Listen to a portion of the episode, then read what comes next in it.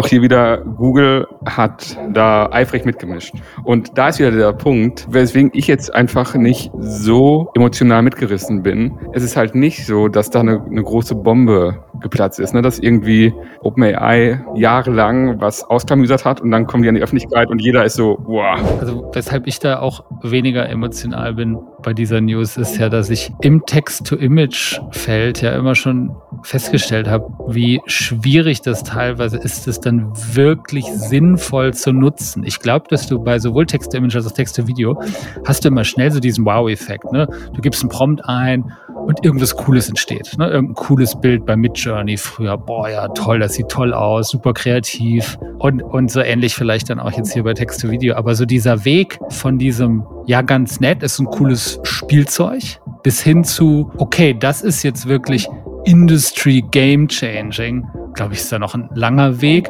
Den sehe ich ja zu Teilen noch nicht mal bei Text-to-Image gegeben. Und das ist, wäre meine Hypothese. Wir kommen in eine Wettbewerbssituation und die, die davon profitieren werden am ehesten, das sind die kleineren. Wenn in dem Moment, wo du einen richtigen Wettbewerb hast, auf der Google-Suche, wird es einen Wettbewerb darum geben, wer hat den besseren Content und dafür wird dann mehr bezahlt werden. Willkommen bei Tensorraum dem Tech-Podcast um künstliche Intelligenz.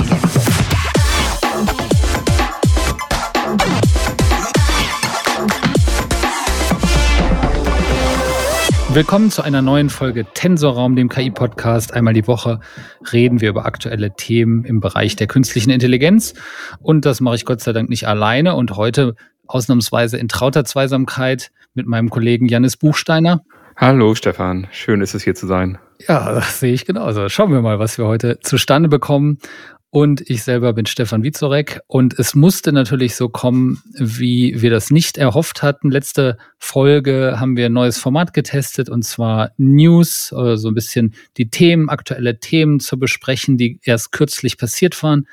Wir nehmen heute auf am 20. Februar. Das ist auch der gleiche Tag, an dem diese Folge erschienen ist. Allerdings hatten wir die Folge schon länger aufgenommen und kurz nach dem Aufnehmen vor einer Woche.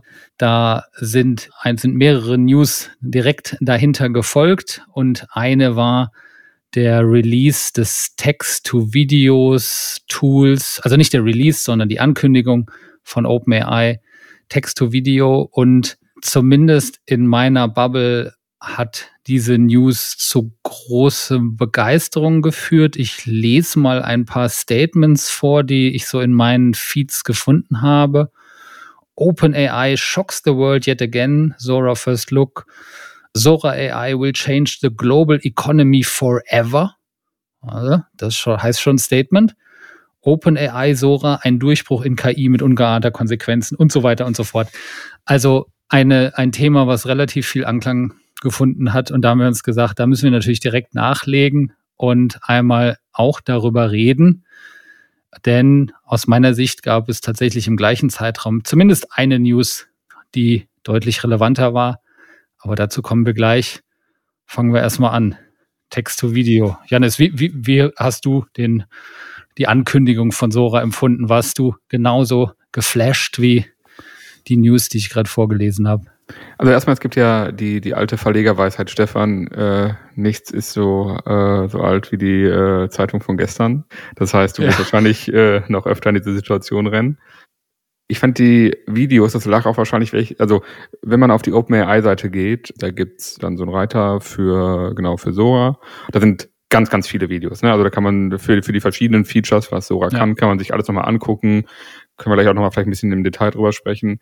Das, was ich bei, bei LinkedIn, LinkedIn in meinem Feed gesehen habe, das fand ich äh, relativ langweilig. Also es war zwar beeindruckend, aber das war halt diese Kamerafahrt ähm, in, weiß nicht, es war, glaube ich, so, so eine japanische äh, Winterlandschaft und ähm, das sah schon toll aus, hat mich dann aber einfach emotional nicht so berührt und ähm, habe dann erstmal so weiter durch meinen Feed gescrollt. Das heißt, ähm, ich war da zumindest nicht so mitgerissen. Ich fand es toll, aber es hat mich emotional nicht berührt. Ja, und wenn du sagst, emotional nicht berührt, du bist ja der Techniker von uns beiden. Ich bin ja der User primär und also da höre ich so ein bisschen raus, dass du vor allem von der technischen Seite als, als jemand, der selber mit Modellen sehr viel arbeitet, sagst, ja, okay, gut, war eine logische Konsequenz, dass das jetzt irgendwann kommt.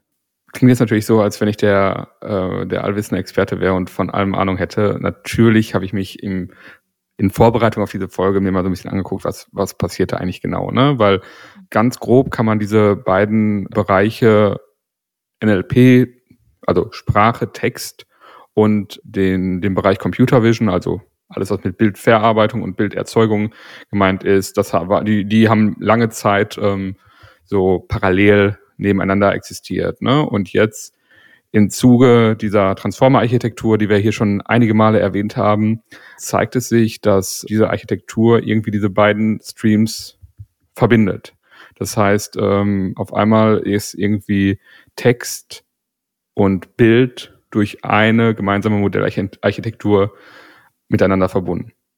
Und das ist schon spannend. Also das ist schon einfach, wo man auf den ersten Blick ja denkt, das sind zwei vollkommen unterschiedliche äh, Technologien, ne? Also so wie, weiß nicht, äh, Lautsprecher und Fernseher, ne? Ähm, irgendwie physikalisch vollkommen was anderes, wie es wie es jeweils funktioniert. Und hier ist es dann doch so, ähm, dass man eine Modellarchitektur hat, die diese Transformer-Architektur, die es dann schafft, beides miteinander zu verbinden. Soll ich dir das erklären? Also soll, ich kann dir da nochmal helfen. Ja, bitte. Normal ist auf jeden Fall ja immer umgekehrt. Aber ich würde jetzt vermuten, mit dem Training, was du mir schon immer regelmäßig gibst, ist, dass es hier wieder um Vektoren geht. Und die Besonderheit bei LLMs ist ja, dass wir die Wörter in einem Zusammenhang setzen kann, eben in einem multidimensionalen Raum von Vektoren. Und jetzt wäre meine Vermutung, dass das Ähnliche mit Pixeln geht. Dass ich quasi weiß, wenn hier ein grüner Pixel ist, ist die Wahrscheinlichkeit groß, dass hier dann auch der nächste grüne Pixel ist, aber hier hört die Wiese auf und dann ist da der Pixel. Super, Stefan, wolltest du jetzt sagen. Genau so ist es. Super, Stefan, fast, fast. richtig. Ah, also geht schon in die richtige Richtung. Wir agieren hier nicht auf Pixelbasis, sondern das wäre ein bisschen mühselig, kann man sich ja vorstellen, je nachdem, bei welcher Auflösung man ein einzelnes Bild hat, ne, ähm, wenn man das jetzt auf Pixelbasis äh, machen würde, genau, und dann halt ein, ein, ein, eine Sekunde Video, das sind, weiß nicht, äh, wie viele Bilder? 24, 24, keine Ahnung. Ein, einige Bilder pro Sekunde. Was man macht ist, also, vielleicht nochmal einen Schritt zurück. Das Besondere, was erwartet ein Transformer? Ein Transformer im einfachsten Fall, wenn wir von ähm, von Text sprechen, eine Sequenz von Wörtern. Beispielsweise ein Satz. Ich habe ein erstes Wort, ich habe ein zweites Wort, ich habe ein drittes Wort. So, das ist diese, diese Struktur, eine Sequenz von aufeinanderfolgenden Wörtern. Wenn man sich jetzt statt eines Satzes ein Bild nimmt, ähm, kann man das wie folgt verarbeiten. Man kann ein einzelnes Bild, und ich bin jetzt noch gar nicht beim Video, ich bin jetzt erstmal wirklich nur bei einem einzelnen Bild, kann man da quasi so eine Art ähm, Raster drauflegen.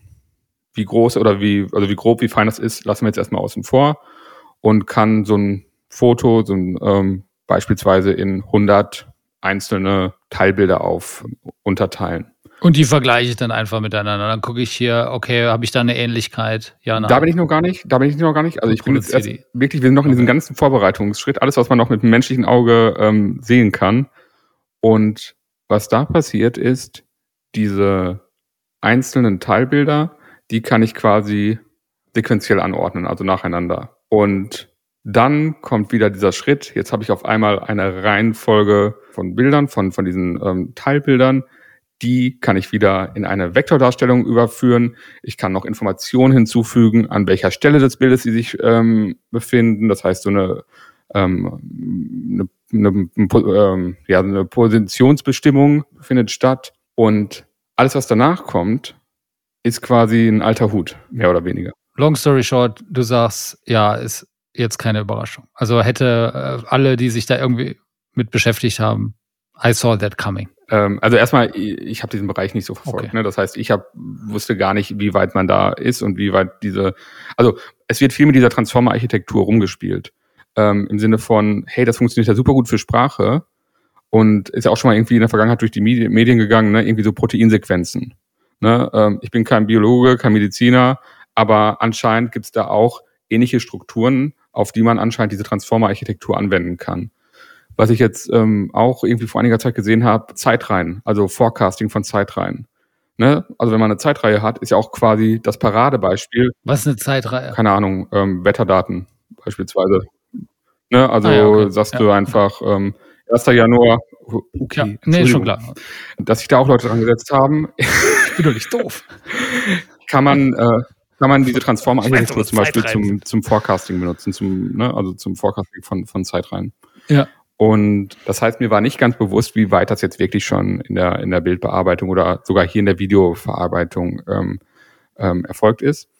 Ganz witzig oder auch wieder, ja, die Paper, also es ist natürlich immer nicht nur eine Arbeit, auf der sowas beruht, ne? Aber die. Ich bin jetzt gespannt, was du als ganz witzig empfindest da. Was haben wir gesagt? Eigentlich zumindest zwei der Hauptpaper, die zu diesem Resultat oder die Vorarbeiten dafür gemacht haben, kamen von Google Brain beziehungsweise ähm, DeepMind. Inzwischen, ähm, die wurden ja jetzt gemerged, das heißt, es ist jetzt irgendwie eins, aber auch hier wieder, Google hat ähm, da eifrig mitgemischt. Und da ist wieder der Punkt, weswegen, weswegen ich jetzt einfach nicht so emotional mitgerissen bin. Es ist halt nicht so, dass da eine, eine große Bombe geplatzt ist, ne? dass irgendwie OpenAI jahrelang was ausklamüsert hat und dann kommen die an die Öffentlichkeit und jeder ist so, boah. Ja. Das war ja so ein bisschen dieser ChatGPT-Effekt, ne? Also. Und alles, boah, ne, das hätte ich nie kommen sehen. Äh, vielleicht, Genau, wir müssen das noch erklären, gerade mit dem gerade witzig, weil in unserer OpenAI äh, Google-Folge haben wir ja auch nochmal explizit darüber gesprochen, dass, da habe ich aber so ein bisschen gefragt, äh, die ganze Transformer-Technologie von Google kommen, die beißen die sich nicht ins Knie, sagen, wir haben hier GPT äh, Tür und Tor geöffnet. Ne? Das war so ein bisschen Thema aus der Folge. Und äh, now Story repeats itself. Ne? Da haben wir das ja, aber es ist wieder einfach so. Ist wieder. OpenAI geht damit an die Öffentlichkeit. Google macht das nicht. Wer weiß, was Google schon kann. Ähm, es ist halt einfach. Ja, das war, also das, also ich bin ich mir ziemlich sicher, wenn, also in der heutigen Situation würden die das auch machen. Also hätten die was, also was vorzeigbar wäre. Also garantiert haben die, arbeiten die ja auch daran, aber ich glaube, das hätten wir auch schon gesehen. Also ich glaube nicht, dass die das jetzt explizit zurückhalten das, was OpenAI gemacht hat, ist jetzt auch erstmal wieder, also man hat wohl, so wie ich das verstanden habe, es gibt, ähm, OpenAI hält sich ja immer so ein bisschen bedeckt. Ne? Also die sind schon ja. groß da drin. Closed Sachen, AI ist der richtige Name. Closed AI, genau. Ähm, die sind schon groß da drin, irgendwie so medienwirksam mit ihren neuen Produkten aufzutreten. Wenn es dann aber um, um die genauen Details geht und wenn man dann sagt, okay, das mal ausprobieren, dann wird es schon ähm, manchmal ein bisschen komplizierter. Das heißt, hier ähm, konkret bei, bei Sora ist es so, man hat wohl Kreativschaffenden oder einigen Kreativschaffenden ähm, exklusiven Zugang dazu ähm, gegeben und ansonsten ein paar ausgewählten Testern. Also Sora ist stand jetzt gar nicht für ähm, für den normalen Nutzer ähm, verfügbar. Ich bezweifle, dass das also in nächster Zeit kommen wird. Das hat mich übrigens auch, das finde ich dann immer so krass, wenn die Leute dann total begeistert sind und denken, boah, das hier, ich, ne, ich zitiere, changes global economy forever. Äh, wo ich denke, du hast doch keiner hat's ausprobiert, ja. Du hast, wir, wir sehen ein paar fancy, fancy Videos. Man muss ja übrigens, wenn man in dem Post weiter runtergeht, ne, dann findet man ja auch das, was noch nicht so gut funktioniert. Das Glas? Das Glas, äh, also ich kenne nur den, den Mann auf dem äh, Laufband, der rückwärts läuft und die Hunde, wo ganz viele raus, also dann vermehren sich so die Hunde. Ne? Also so, dann hast du erst vier Hunde und auf einmal sind es fünf und dann sechs. Also ich, ich habe unten noch so, da ist irgendwie ein Glas, das umfällt und das sieht sehr witzig aus. Also da ist die Flüssigkeit schon draußen, bevor das Glas umgefallen ist und das äh, Glas fällt dann auch um, ohne dass es äh, ähm, es angefasst wird. Grundsätzlich ist das auch, also die sind da schon ein bisschen ehrlich insofern, die sagen unten ganz dann schon, was funktioniert noch nicht so gut. Ne? Also so physikalische Gesetze mal eingehalten, mal nicht.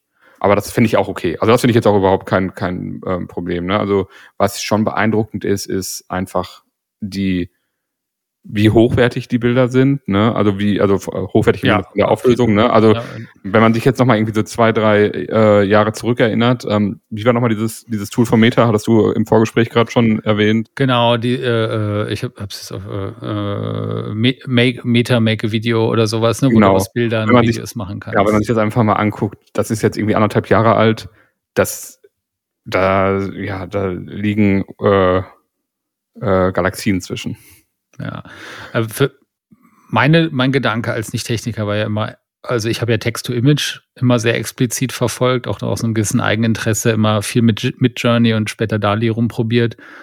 Und für mich dann der Gedanke, dass ich irgendwann aus einem Bild halt ein Video mache, lag für mich immer irgendwie nah, ohne wirklich Ahnung jetzt gehabt zu haben, ob, ob das geht oder ob das das Gleiche ist. Ähm, genau, also wenn du jetzt einfach so die, die Paper, ähm, die da zitiert werden, anschaust, dann ist das auch genauso, wie du es beschreibst. Das heißt, diese Transformer-Architektur wurde im ersten Schritt für Bilder ähm, benutzt. Das Ganze nennt sich dann ähm, WIT für Vision Transformer. Und ähm, die hast du ja vielleicht auch schon mitbekommen, Stefan, ähm, diese, diese Paper haben mitunter schöne Namen, sowas wie Attention is all you need. Das kenne ich. Ne? Dieses Paper hat auch einen sehr schönen Namen. Das heißt, an image is worth um, 16 times 16 words. Muss ich mir aufschreiben. Jetzt kommt wieder irgendwelche Rechenfragen, wo ich schlecht dastehe von dir. Nee, das ist einfach. Was äh, mit Bit oder warum? Nee, aber ich, ich, äh, ich fand das irgendwie, ich pack das hier nochmal eben in den Chat, ich fand das einen sehr schönen Titel für ein, äh, ein Paper weil da dann auch eben diese Beziehung zu, zu, zu Text gezogen wird. Aber genau, es hat damit angefangen. Das heißt, man hat im Bild angefangen, dann hat man sich überlegt, okay, ähm, wie kann ich Videos, das heißt, Video, wie du schon sagtest, naja, ist halt nur ein Schritt mehr. Ne? Es ist halt nicht mehr ein Bild, sondern es ist eine Serie von Bildern. Wie kann man das embedden? Und was hier auch laut OpenAI nochmal einen extremen Qualitätsboost gegeben hat, ist das, das folgende, dass die Videoaufnahmen, auf denen trainiert wurden, die wurden nicht in ein einheitliches Format gebracht. Das heißt, in der Vergangenheit war das so sowohl irgendwie bei, bei Bilddaten, also in der Vergangenheit, aber auch bei Videodaten, da wurden quasi, bevor man überhaupt angefangen hat mit dem Trainieren, wurden alle Videos, alle Bilder, ich weiß nicht, ob auch die Auflösung entsprechend ähm, gleich war, aber zumindest das Seitenverhältnis der, der Videoaufnahmen, also beispielsweise quadratisch. Weißt du, wo die Trainingsdaten überhaupt herkommen? Also ich frage mich gerade, äh, also wo holst du dir im großen Stile Videos her? Also legal, bei, bei YouTube nicht. also wenn ich, wenn ich Google wäre, ich wüsste, ja. wo ich Videos finde. Ja, ja als Google okay, äh, wieder Advantage, aber wissen wir jetzt nicht. Ne? Ich hatte auch im Vorfeld nachgeguckt. Ähm, oh, ich weiß es nicht, wird auch, glaube ich, nicht explizit genannt und ähm, man kann nur mutmaßen, äh, wo, es, wo es herkommt, ob das jetzt alles so legal war. Ja, ja, aber das hätte ich ja auch gedacht, ne? dass du normalerweise bei, bei Text, klar, das ist, dir steht das Internet zur Verfügung und hier, ja, ja who knows, ne? Ähm, was ich ja immer, also weshalb ich da auch weniger emotional bin bei dieser News, ist ja, dass ich im Text-to-Image-Feld ja immer schon festgestellt habe, wie schwierig das teilweise ist, es dann wirklich sinnvoll zu nutzen. Ich glaube, dass du bei sowohl Text-to-Image als auch Text-to-Video hast du immer schnell so diesen Wow-Effekt. Ne? Du gibst einen Prompt ein und irgendwas Cooles entsteht. Ne? Irgendein cooles Bild bei Midjourney früher. Boah, ja, toll, das sieht toll aus, super kreativ.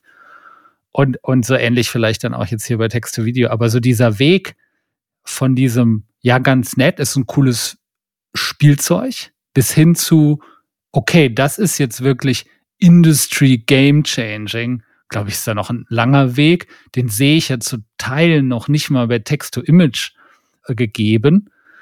Und daher bin ich da, denke ich, okay, äh, cool, aber äh, da haben wir noch, da wird noch ein bisschen Zeit vergehen. Hier ist noch ein, ein oder zwei Tage dauert das. Die Zielgruppe ist dann noch mal kleiner, ne? Also welcher End-User also was sind die Use Cases, ne? Also wofür, wofür brauchst du das nachher, ja? Ich, ich verstehe, ne, wenn du jetzt sagst hier, ich, ich, ich nutze das von Zeit zu Zeit, ne, klar, du hast irgendwie eine Idee, du, ähm, du brauchst für irgendwas eine, eine Visualisierung, selbst wenn das jetzt vielleicht noch nicht das fertige Bild ist, ne, du hast zumindest eine, äh, eine Vorstellung. Bei den Videos ist es schon, ja, will wahrscheinlich jeder mal ausprobieren, wäre ich vielleicht auch mal bereit, ein paar Euro für zu zahlen. Aber das Wer, wer, wer nutzt das? Also ja, also ich glaube, ein Use Case ähm, in meiner in meiner LinkedIn Timeline, der Adil, Grüße gehen raus, hat, hat da äh, was gepostet und zwar meinte er, also vor allem die Advertising, also so Marketingindustrie, für die ist das vermutlich extremst relevant. Und ich kann mich nicht mehr genau dran erinnern, aber ich vermute, du hast ja so zwei Cases in dem Fall, also dass du so für so Pitches, für Agenturen sagst, ich stell mal schnell so ein Video, das ist so ein Vermarktungsvideo und so und so ungefähr sieht's aus und dann machen wir das in schlechter in real. So Food Designer, weißt du, die so für für Werbeaufnahmen so künstlich Essen so richtig lecker aussehen lassen, ne? Und dann noch so einsprühen, äh, einsprühen, ne? Und das dann Ja, so so Mit so Klebstoff, Tropfen. das dann irgendwie noch. Mhm. Ja. Und ich glaube, das könnte ein Use Case sein. Ansonsten glaube ich übrigens, dass einer der, das natürlich ein weiterer Use Case ist, ist für Content Creator, also so diese schlechteren Content-Sachen, dass du so, du hast das ja manchmal, dass Leute lassen GPT so einen Text schreiben ähm, und, und dann willst du da, dann machst du deine, deine AI-Stimme drauf und, und legst dann halt irgend noch ein AI-generiertes Video, was irgendwie passend zum Text ist. Solche Sachen könnte ich mir in den Anfängen vorstellen. Aber dann wird's auch schon eng, ne? Also die, die langt, langzeitige Vision, das wäre ja, also, und das ist schon cool, dass du sagst, das ist eine Technologie, die ersetzt eventuell irgendwann Unternehmen wie Pixar. Ne? Also, dass du sagst, da ist, du gibst theoretisch die Fähigkeit, ein an jeden Menschen auf der Welt ein Hollywood-Movie-ähnliches Animated-Filmchen zu machen. Der kann dann immer noch schlecht sein, weil die Leute keinen guten Directors sind oder keine guten Ideen haben. Aber vom, von der Verarbeitung, vom Film her, wird das dann irgendwann möglich sein. Langer Weg, ne? aber Mhm. irgendwann wird das wahrscheinlich gehen. Man sieht ja, also die Videos sind im Augenblick auf, ich glaube, 30 Sekunden oder eine Minute begrenzt. Ähm, Ja, also ähm, ne?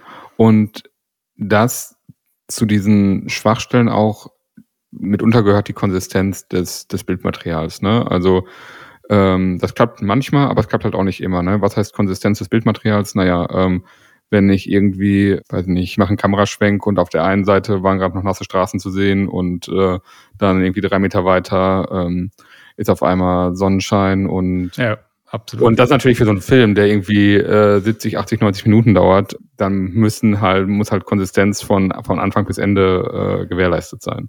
War übrigens für mich bei Text-to-Image immer besonders aufwendig, vor allem, also wenn du ein Bild gemacht hast und dann willst du ein weiteres Bild haben, was dazu passt.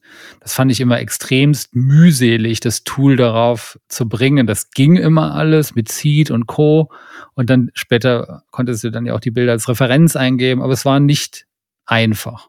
Mir fallen zwei Use Cases ein, die ich glaube, die, die Sora nicht erfüllt, die ich aber jetzt interessant gefunden hätte. Nummer eins wäre, ich kann halt die Fotos von meinem Zoobesuch hochladen mit meiner Familie und da wird ein Video draus gemacht. Wobei das geht. Ne? Also, das geht mit das dem geht. Facebook. Genau, also die machen mit, äh, mit, mit- Sora. mit- Mit, mit Sora, die Sora. sagen, Ah, okay. die, du kannst aus einem statischen Bild ein Video machen. Oh, nice. also die, die haben da irgendwie like. So, so ein, so ein äh, genau, ein Ja, Hundebild. Sora ist super. Das ist eine game-changing Technology, würde ich sagen. die haben da, Schon glaub habe ich meine Meinung geändert. Da gibt's äh, von ein von Dali erzeugtes Bild eines Hundes, der so eine Baskenmütze aufhat und äh, genau, dann wird daraus ein 10 Sekunden Clip, Clip, wo der Hund sich dann so umguckt. Okay, gut. gut. Ich habe noch einen Use Case. Okay, sag Der mal. zweite wäre, wenn äh, wir, wir, wir machen ja Podcast vor allem aus Faulheit, ne? weil wir denken, für YouTube, das ist ja viel zu anstrengend. Ne? Da musst du hier irgendwelche Hintergründe aufbauen. Äh, Ich habe gedacht, weil wir nicht gut genug aussehen. wir sehen nicht gut genug aus, das ist das größte Problem. Ja. Und, und da kommt Sora ins Spiel. Nee, aber, aber also ich glaube tatsächlich, ne, dass du ähm, auch hier wieder irgendwelche Videoclips nehmen könntest und dir sagen könntest, okay, äh, das wird dann richtig gepolished, ne? Wir, wir sehen äh, fancy aus, äh, Hintergrund ist weg, der ist dann nicht mehr hier die Bude, sondern irgendwas, die Schatten weg, alles Licht, ne? So Content professionalisieren. Die Frage ist, ist das der Use Case? Also es geht ja auch immer ein Use Case, mit dem man dann am Ende auch Geld verdienen kann. Ne? Also, oder Ja. überlegst du jetzt gerade grundsätzlich erstmal, wa- Nö, das war einfach, was ich gebrauchen könnte persönlich. okay, ja. Ja, weiß ich nicht. Zum Geld verdienen kommen wir gleich, wenn wir nicht mehr über Sora reden. Okay. Wie, wie fandest du diese, ähm, ich weiß nicht, hast du diese Minecraft-Videos gesehen davon? Nee, nee, habe ich Ah, nicht. Minecraft. Stefan, warst du überhaupt auf der Seite von OpenAI? Ich, ich habe ich hab alles nur von fremden Leuten konsumiert. Dann, Ich gucke. Ja, ähm, und zwar ähm, werden da halt auch mitunter, man muss ein bisschen runterscrollen, äh, Ja. ganz unten, da werden dann halt auch so virtuelle Welten. Ähm, ich bin kein Minecraft-Spieler, nur mein Sohn und ähm, Ich auch. Ich bin Heavy. du bist aber. Spieler, du bist Spieler, ich bin kein Spieler. Ich äh, verstehe das alles nicht, aber da wird irgendwie, ich gucke gerade, ob ich die Prompt finde. das hier unten irgendwo Simulating Digital Worlds. Ja, also da ist dann halt so für alle Minecraft-Spieler da draußen, da ist dann so ein eckiges Schwein und so ein eckiges Huhn, da läuft dann so ein Minecraft-Spieler rum und es sieht alles aus wie in Minecraft. Ich bin zu doof, ich finde es nicht. Ganz unten Simulating Egal. Digital Worlds. Okay, geht aber auch, ne? Also du kannst sagen, hier ähm, im Minecraft-Style und ähm, was man dann so von einem Modell erwartet.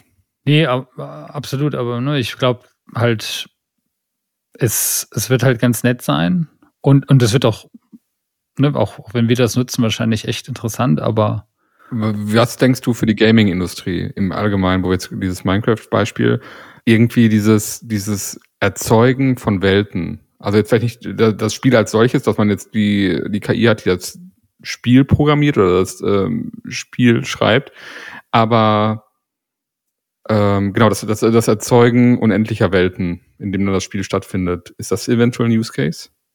Also wir reden jetzt nicht vom, wir reden jetzt nicht so sehr vom Video, ne? Also ich meine jetzt kein, kein Video, sondern nee, nee, nee. Also ich in diese Richtung. Also das geht ja in Richtung 3D-Modelle eventuell erzeugen, mhm. ne? Was du ja, also die meisten Spiele sind ja mittlerweile in irgendwelchen 3D-Welten in der Regel und da, also da, also ich, ich glaube, was du wahrscheinlich, also ich habe da jetzt wenig Insights, bin da nicht mehr up to date äh, wie früher ich glaube, das wird so ähnlich auch sein wie bei Adobe Photoshop und Co., ne? dass du halt immer mehr Support der Tools kriegen wirst, ne? dass du halt immer noch viele Leute haben wirst.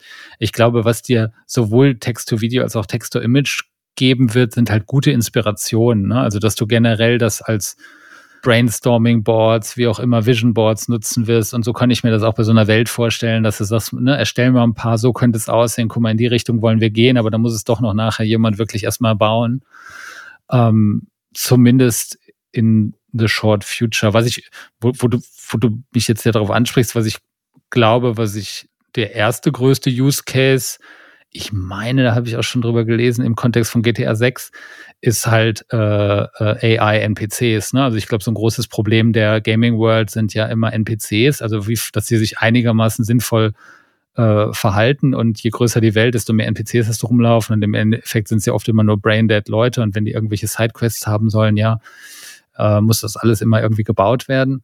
Da sehe ich vermutlich noch den größten Wert irgendwann für AI in, in Computerspielen, aber äh, da können wir ja irgendwann nochmal noch mal ein Völkchen zu machen. Auf jeden Fall. Ich, ich würde mal das Thema wechseln, wenn du nichts mehr zu, zu unserem äh, Mach das mal.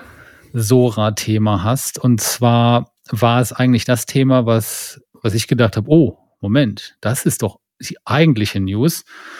Und zwar hat ähm, auch letzte Woche, äh, OpenAI hat es nicht announced, aber es gab einen Artikel darüber, äh, daher nicht 100 Prozent äh, garantiert, und zwar, dass OpenAI an einem Google-Suchprodukt arbeitet. Und auf der Bloomberg-Seite gab es dazu dann einen Artikel, dass mit dieser äh, Ankündigung oder mit diesem Leak sogar die Google-Aktie um 3,8 Prozent äh, runtergefallen ist, was ja für so eine großen Player, einer der wertvollsten Firmen der Welt, ja keine Kleinigkeit ist. Und da musste ich natürlich mich erstmal selber loben und an unsere Predictions-Folge 2024 denken, wo ich ähm, das bleibt natürlich jetzt noch aus und da reden wir jetzt drüber, aber ich habe ja in dieser Folge behauptet, dass in 2024 Google, die Google-Aktie nicht so gut performen wird wie vergleichbare Titel, weil die Google-Suche, welches, welche durch die 57 Prozent des Umsatzes generiert werden, Marktanteile verlieren wird in diesem Jahr noch. Und das ist für mich generell, du sprachst gerade über Geld verdienen, ähm, und der größte Use Case für Chatbots, für LLMs ist ein Suchprodukt, ein Google-Suchprodukt. Und das wird es in diesem Jahr geben. Und mein Pitch dafür, äh, also erstmal sehen wir seit jeher Perplexity AI, welches ich ein ich selber immer besser finde. Also ich, ich selber als Early Adopter bin deutlich weniger auf der Google-Suche unterwegs als Perplexity und äh, als bei Perplexity. Also ich nutze das deutlich mehr und ich meine, es waren 10 Millionen User. Und das sind ja einfach mal die mittlerweile monatlich bei Perplexity suchen. Und das sind ja, ist ja schon eine erste kleine Kuchen, der hier von der Google-Suche abwandert an einen anderen Player. Übrigens äh, Firma von, äh, glaube ich, auch Investment von Jeff Bezos. Und das Kuriose dabei ist ja so ein bisschen, was machen die? Die, äh, man, man hat ja Google stellenweise dafür kritisiert, dass du äh, Google ja schon seit geraumer Zeit versucht, ja den Inhalt auf der von Webseiten ähm, direkt auf der Suche anzuzeigen, sodass du nicht mehr auf die Webseite gehen musst. Und das Kuriose ist ja mittlerweile, dass sowohl bei Chatbots als auch bei so einem Produkt wie Perplexity, dass das ja gang und gäbe ist. Ne? Also du, du versuchst eigentlich nur noch die, den Inhalt von den anderen Webseiten zu aggregieren und in der zeigst die Quellen noch aus moralischen Gründen an, aber in Wirklichkeit geht da dann noch seltener jemand drauf.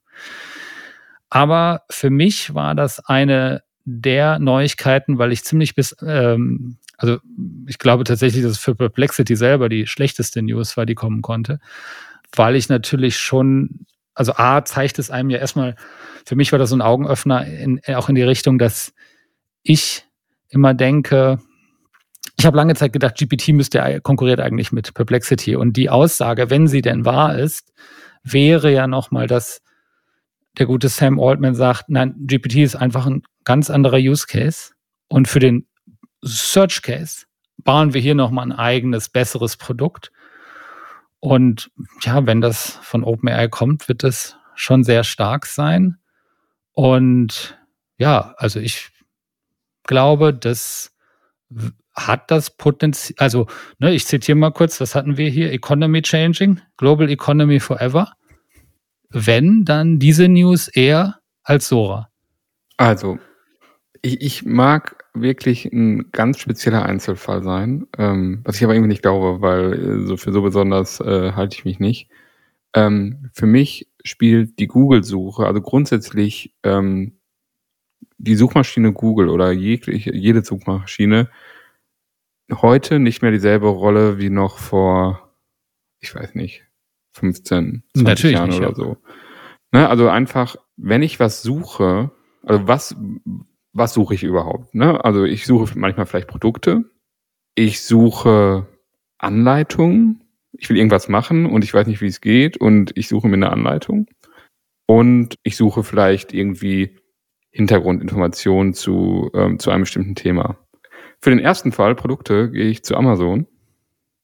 Für den zweiten Fall ähm, Anleitungen gehe ich zu YouTube.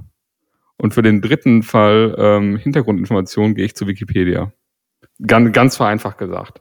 Ähm, Ausnahmen bestätigen die Regeln. Ich, ich meine einfach damit, dass die Websuche als solche. Nur kurz, vielleicht. Ich finde die Einteilung übrigens super gut, die du gerade gemacht hast, weil ich, also ohne jetzt ein Experte, und das haben wir jetzt auch nicht nach irgendwie Research oder so, ich hätte auch gefühlt gesagt, du hast drei Search Use Cases. Äh, E-Commerce, ich will irgendwas kaufen, brauche irgendwas. Ich brauche Guides, irgendeine Hilfe, irgendeinen Support. Sag mir, wie irgendwas funktioniert, ob es irgend, irgendwas mit dem Computer ist oder irgendwas am Haus oder was auch immer. Anleitung, ne? Informationen, genau. Info Knowledge, Knowledge würde ich sagen, genau. Das fand ich auch super, genau. Und ähm, das heißt, ich, ich bin schon immer irgendwie misstrauisch, wenn ich bei Google was suche und da ist eine URL, die kenne ich nicht. Oder die URL, die, die schreit schon SEO. Ich brauche die Google-Suche eigentlich nicht mehr. Ich, ich, ich weiß quasi, wo ich den Content finde, den ich brauche. Ja, also in, sagen wir mal, 99 Prozent der Fälle. Und dann frage ich mich, was ist ein neues Suchprodukt? Was kann OpenAI da bauen? Also ich will das jetzt nicht komplett ähm, ausschließen, aber ich frage mich, was, was genau braucht die Welt an, an, an einem neuen Suchprodukt? Also ich glaube schon, dass du mit deinem Use Case, äh, mit deinem, also ich ähm, kenne das so nicht. Also ich google tatsächlich noch sehr oft für vor allem den E-Commerce-Fall. Ich gehe natürlich auch oft auf Amazon, das ist auch schon richtig. Erstmal 100% Zustimmung und ich meine, da gibt es auch unterschiedliche Researches oder zumindest Meinungen auch sehr viel zu, dass die Google-Suche an Qualität deutlich eingeboost hat ich erinnere mich bis heute noch immer an, an eins der Updates, die mal wieder dafür gesorgt haben, dass die organischen Suchergebnisse noch weiter below the fold, also das, was du nicht siehst, geschoben wurden, weil irgendwelche Pixel, Schriften vergrößert wurden oder sonstiges, aber auf jeden Fall die Ad-Sachen noch da drin sind, damit Leute mehr darauf klicken. Und das ganze SEO-Page-Thema, also ein guter Freund von mir lebt davon, ne? Und, und dessen Ziel ist es, mit möglichst wenig Aufwand irgendeinen SEO-relevanten Content herzustellen. Ne? Und das ist halt generell leider, glaube ich, nicht, was zum Best, zu der besten User Experience führt. Daher glaube ich, ist es auf jeden Fall erstmal was Positives, wenn es ein Konkurrenzprodukt gibt. Jetzt war ja deine Frage, was braucht es für eine neue Suche? Und für mich sind Perplexity und Arc Search. Arc Search ist, ist, äh, ist, würde ich jetzt nicht oft nutzen. Das ist auch eine gute Spielerei, aber das zeigt dir so ein bisschen, wohin es geht. Ich habe das mal in irgendeiner Folge schon erwähnt. Was macht es? Das aggregiert den Inhalt von mehreren Webseiten für dich in eine eigene Seite. Und Perplexity macht das ja ähnlich. Und was das Interessante hier ist, dass du halt One Point of Contact hast für alles und du nirgendwo mehr hingehen musst, sozusagen. Also musst gar, auch zum Teil dann gar nicht mehr unterscheiden und kannst konkrete Fragen stellen. Und egal was du googelst, du kriegst halt ja, das Besondere ja an Generative AI ist ja, dass du, du fragst ja dann, ey, was ist die Hauptstadt von Frankreich? Und dann sagt er dir Paris. Aber er sagt ja nicht nur Paris, sondern du kriegst ja direkt alle Informationen dazu auch. Ne? Aber jetzt stell dir vor, du bist der Inhaber einer solchen Seite. Ähm, würdest du das so mit dir machen lassen? Im Sinne von, der Content wird, also du wirst dich ja irgendwie dagegen wehren. Ne? Ja, Moment, das ist Moment. Ja jetzt, was, jetzt ist ja das Interessante. Zur Google-Monopolzeit, die wir aktuell ja noch haben, hab, also Google fängt ja auch, also macht die, verfolgt die Strategie ja schon länger. Ne? Das sagt, da sind irgendwelche Sportergebnisse, wenn du nach, nach irgendwelchen Vereinen suchst, du gehst gar nicht mehr auf die Seite. Also du findest so viele Informationen direkt schon auf der Google-Seite. Und äh, nimmst dadurch ja den Traffic von den Seiten. Und das ist ja konstant schon eigentlich die Strategie. Das ist ja auch die Strategie, mit in, in die Booking-Sachen zu gehen oder äh, ne, irgendwelche Flugbüchungen und, und, und. Und die Wahl, die du ja heute als Content Creator hast, ist ja ganz billig abgespeist zu werden mit irgendwelchen Ad-Produkten und, und es ist ja gar keine Option mehr, den Googlebot nicht zu nutzen, also den Crawler irgendwie auszuschließen von deinen Seiten, sonst findest du ja gar nicht mehr statt. Und jetzt ist natürlich ne, der nächste Schluss, wir sagen, jetzt kommen die LLMs und die machen das äh, noch härter und du hast noch weniger Traffic. Äh, möglich. Kleine Gegenthese ist ja, dass du siehst jetzt mit OpenAI sind ja die ersten, die bezahlen für Content. Also die wirklich ja diese, diese Content-Deals abgeschlossen haben mit unterschiedlichen Verlagshäusern für irgendwelches Geld, deren Daten zu bekommen.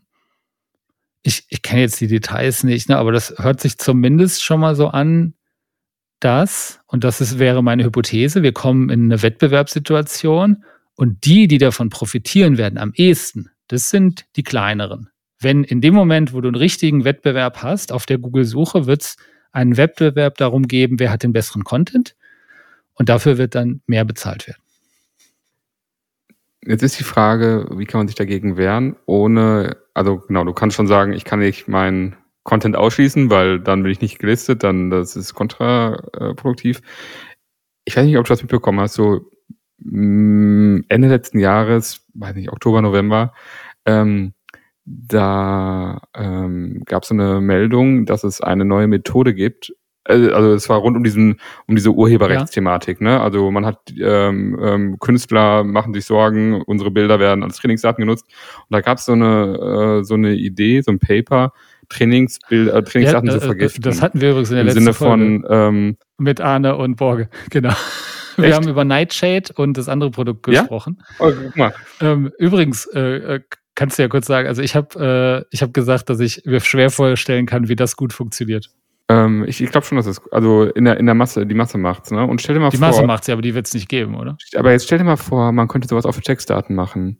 Du kannst ähm, Text auf deiner Homepage, auf, also auf deiner Seite, lesbar ähm, machen, auffindbar machen. Gleichzeitig aber gibt es vielleicht eine Methodik, die dafür sorgt, dass äh, LLMs nicht mehr in der Lage sind, den fehlerfrei zusammenzufassen.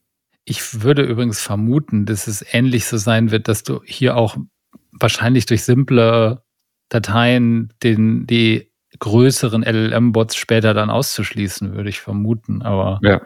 die Frage ist dann halt immer, also wie findest du dann halt Traffic? Ne? Also wo, wo, wo kommt der her? Dass Leute auf deine Webseite gehen und oder du für deine Arbeit, sprich die Content-Generierung, bezahlt wirst. Ne? Hm. Ähm, keine Ahnung, äh, glaubst du, das ist technisch möglich? Also die, die Frage, die mir jemand gestellt hat, ist ja, also, also es ist ja auch eine technische Edge, die, die, ähm, die Google hier hat. Und ich, meine Vermutung ist immer zweierlei, dass auf der einen Seite Website-Crawling ja kein, kein Monopol ist äh, und Microsoft und es ist ja immer Microsoft und OpenAI im Duo hier ja auch schon sehr gut dabei sind. Also ist das, kann das schon nicht mal der, der Hauptedge sein von einem Google. Und äh, das zweite Argument wäre für mich ja, dass durch LLMs du zum ersten oder zumindest nah an eine Technologie rankommst, die in der Lage sein wird, auch qualitativen Content deutlich besser zu erkennen.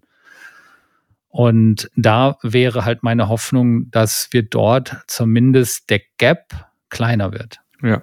Technisch würdest du sagen, jo, mach mal. Oder? Also ich kenne mich nicht gut genug mit Crawling aus, aber also um da irgendwie eine Möglichkeit zu sehen, kann man Crawling irgendwie sabotieren. Also als Inhaber ähm, des, der Seite. Also vor allem sabotieren in dem Sinne, dass man Informationen, Inhalte verändert, die, ähm, die, und das aber erst im, im, im, im Zuge des Crawlings sichtbar wird. Also, wenn das jemand weiß, kommentiert mal und äh, lasst es uns wissen. Dann können wir das mal in einer, ja. Äh, in einer zukünftigen Folge aufgreifen. Weil mein heutiger Lunchpartner meinte übrigens, dass Google immer das bessere Produkt bauen wird, weil sie einfach auf so viel Datensätzen sitzen, was äh, die Google-Suche angeht, dass sie auf jeden Fall immer das bessere Produkt haben werden. Meine Antwort darauf war halt, bin ich auch, glaube ich auch, aber der, der Unterschied wird halt kleiner sein zwischen mhm. der Google-Suche und der zukünftigen Microsoft slash OpenAI Websuche. Hm. Schauen wir mal, ne, was da äh, passiert. Für mich auf jeden Fall gefühlt die viel, viel wichtigere News vom, vom Wochenende. Und ich habe auch so insgeheim die Hoffnung, dass es eben Content durch den Wettbewerb dann auch wieder lukrativer sein könnte herzustellen. Lass uns aber noch kurz über eine, eine letzte News sprechen, die seit der letzten Folge kam. Und das war eine News, die ging es um die Memory-Funktion von GPT. Und die fand ich eigentlich auch ganz interessant, aber da musst du mir ein bisschen helfen.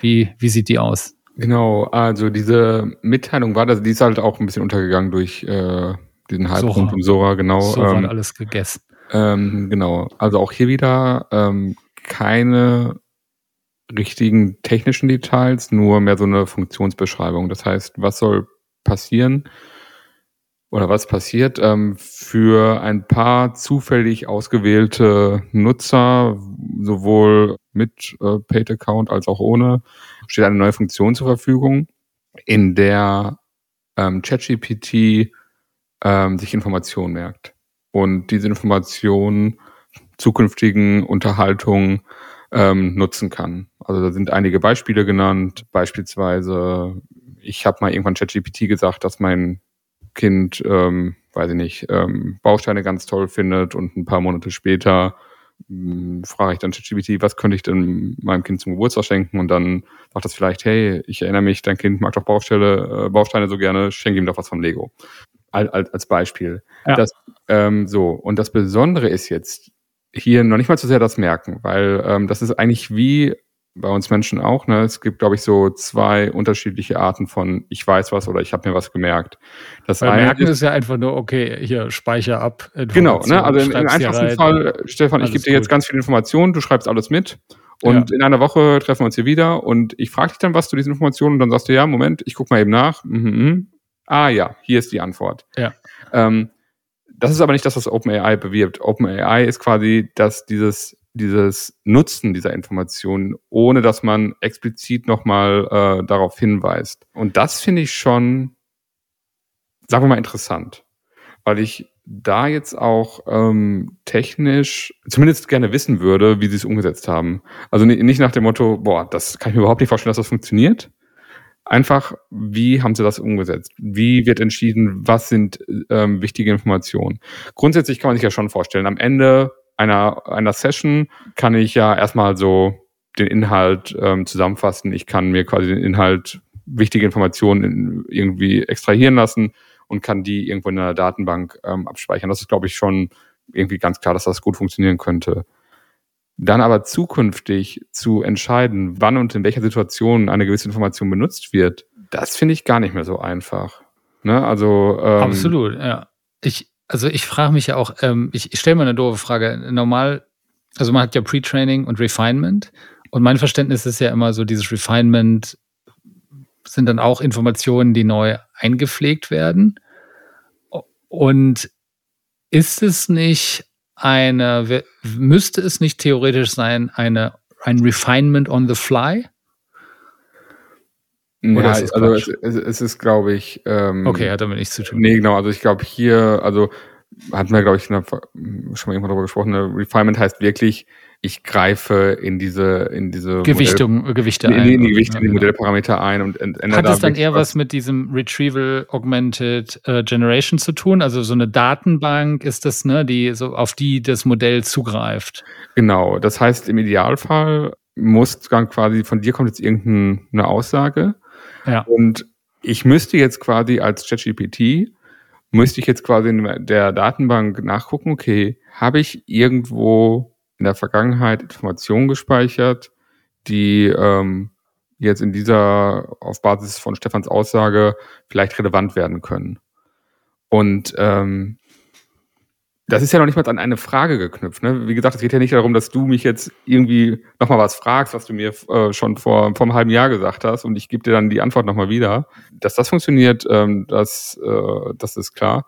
Aber zu entscheiden, welche Information ist, ist was, äh, wann wichtig. Ne? Also wenn du jetzt sagst, ich bin ein begeisterter Brettspieler, dann will ich dich ja nicht nerven und immer sagen, hey Stefan, ich weiß, du bist ein begeisterter Brettspieler, ne? Lass uns doch mal darüber sprechen. Ne? Ja, ja. Es geht ja wirklich um dieses, um dieses Subtile. Wie, was ich halt in einem interessanten Gespräch erwarten würde, dass mein, dass mein Gesprächspartner auf mich eingeht, aber jetzt auch nicht nervt. Ich, äh, absolut. Und vielleicht noch als, als Connection, warum fand ich die Inf äh, News eigentlich so interessant? Weil, was die meisten Zuhörer nicht wissen, seit Monaten diskutieren wir intern über AGI und dass wir eine Folge darüber machen und wie schwierig das eventuell ist. Und ich habe mir überlegt, was, was fehlt eigentlich zu AGI? Ne? AGI, äh, Artificial General Intelligence, was es genau ist, besprechen wir dann nochmal in einer eigenen Folge. Ne, also aber so ein bisschen die super künstliche Intelligenz, mit der du interagierst. Und für mich war immer der Gedanke, einer der größten, also, also welche technischen Schritte müssen auf dem Weg dahin passieren? Und Nummer eins oder einer der ersten wäre ja für mich überhaupt, dass meine Interaktion mit der KI nicht vergessen werden, sondern dass sie immer, dass sie genau das weiß und darauf referenziert. Um, und, und wir zusammen die AI und ich eine Historie bilden. Und ich glaube übrigens, dass ich mir vorstellen könnte, dass das langfristig übrigens auch ein, ein starker Bindungsgrund sein wird, warum du nicht einfach dein KI-Modell wechselst. Ja, also, also ich, ich momentan, was wir ja sehen, ist ja, dass es viele gleichwertige Modelle gibt. Sagen wir mal, selbst wenn du nur OpenAI oder Bart, äh, Gemini, Bart ist ja tot, ist traurigerweise gestorben, haben wirst, dass du dann dort, wo du dein Gedächtnis hast, es schwer wird, dort auch wieder wegzugehen. Aber dieses Gedächtnis ist halt super wichtig, um überhaupt in so ein Zukunftsszenario zu kommen. Ich, du hast gerade ein so tolles Zitat ge, ähm, gebracht, Stefan, das, das merke ich mir. Aus Versehen. Aus, aus Versehen. Ja. Ähm, und zwar, du hast die, dein, dein, deine Aussage gerade eingeleitet mit den Worten, ich glaube, dass ich mir vorstellen könnte, dass langfristig. Also ich habe noch. äh, also ähm, das ist, das ist sehr präzise und klare Aussage. Genau, ne? Also da, da zeigt sich schon, es ist noch ein langer Weg zu AGI und äh, so. Wir sagen jetzt auch nicht zu AGI, aber Nee, aber zur, zur Memory-Funktion. Also, ne, da, also für mich war das interessant. Also lass mal AGI aus dem Weg. Also zu einem besseren KI-Modell, mit dem ich cooler interagiere, ist so die, dass das Modell weiß, was ich gemacht habe, was ich gesagt habe, was ich mag und liebe, ein nächster Superschritt. Ne, und kann das Wissen gezielt anwenden, ne? Und äh, weiß, in welcher Situation welches Wissen notwendig ist, ne?